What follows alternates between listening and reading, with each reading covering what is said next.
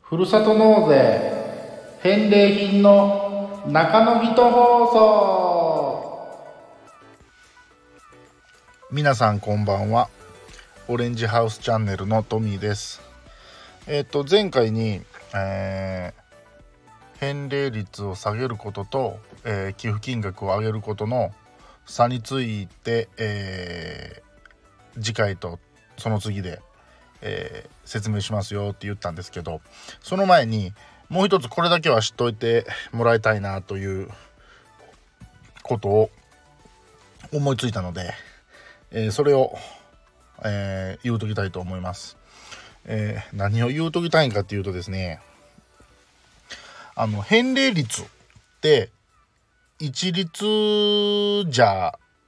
ないんですよ。これ結構皆さん、えー、スルーしてるというか気づいてない、まあ、わからない、えー、点やと思うんですけどどういうことかっていうとうん一つの自治体があります。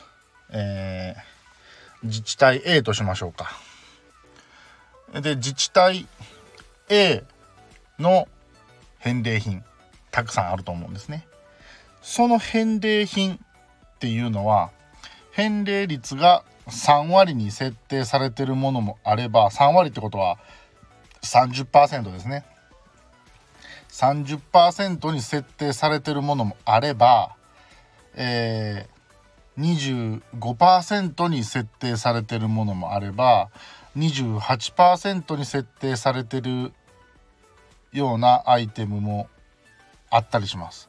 一つの A っていう自治体の中やのに返礼率が統一されてないっていうことがあるんですね。まあ、例えば寄付金額1万円のものやったら、えー、返礼率が30%。なので3000円が事業者さんに支払われますでもその自治体 A の5000円っていう寄付金額設定のものだと30%じゃなくて25%が返礼品事業者に商品代として支払われます。だから5000円の寄付金額のものの返礼率は25%です。っていうようなことが現実問題あります。え？一つの自治体 A っていう中で返礼率って複数あって大丈夫なんですか？大丈夫みたいですね。えー、まあ法律っていうかこの条文には統一しなさいっていうことは書かれてませんし、えー、返礼品の返礼率は3割以下にしなさいなので3割より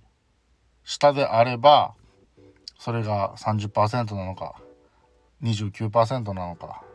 はたまた20%なのかっていうところは自治体が自由に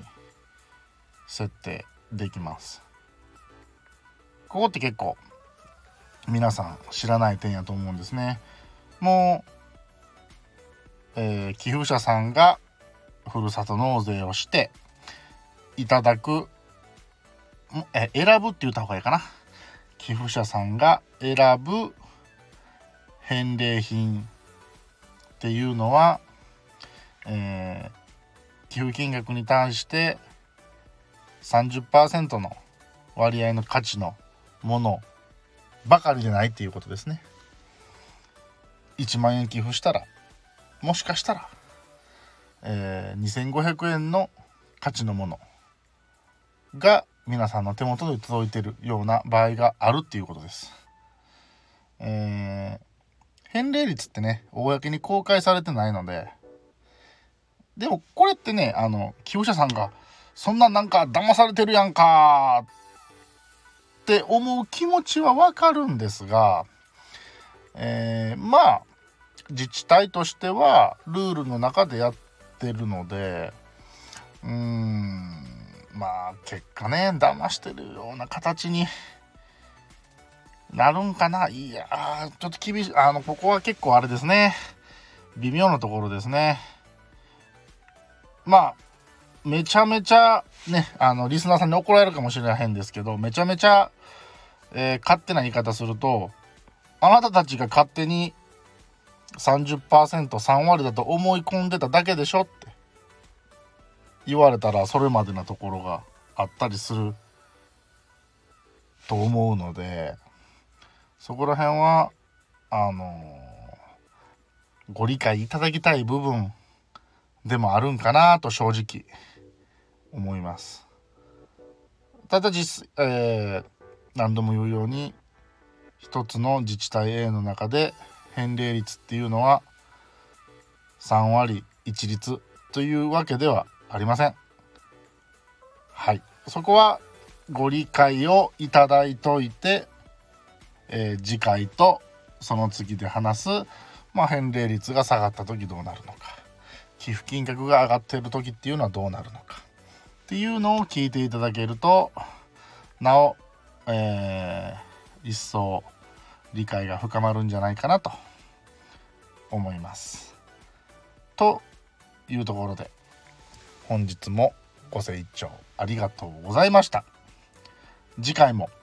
聞いてね